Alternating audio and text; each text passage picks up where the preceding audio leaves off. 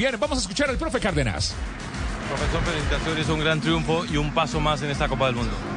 Así es, eh, valorar y destacar una vez más la intención, la propuesta de este equipo que va poco a poco consolidándose y dando los frutos que todo el país quiere. ¿Cuál fue la modificación, digamos, a, nivel anímico que hizo para el segundo tiempo? ¿Qué le dijo a los jugadores en sentido de que se abrieran el camino al gol?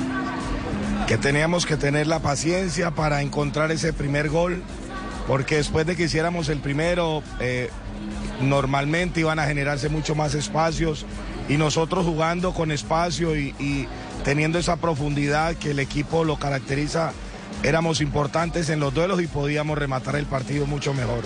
Hoy Colombia lo sufrió menos, eh, termina ganando 5-1, eh, acumulando una mejor diferencia de gol y con un paso firme esperando Italia o Inglaterra.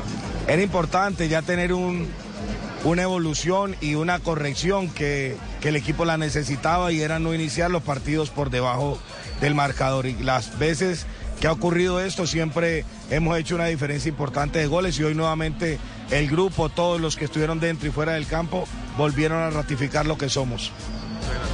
Bien por Colombia, que aunque en el primer tiempo perdió la posesión de la pelota con un 53% que favoreció al equipo rival, en la etapa complementaria aprovechó los espacios, la velocidad y sobre todo los errores en salida del equipo rival.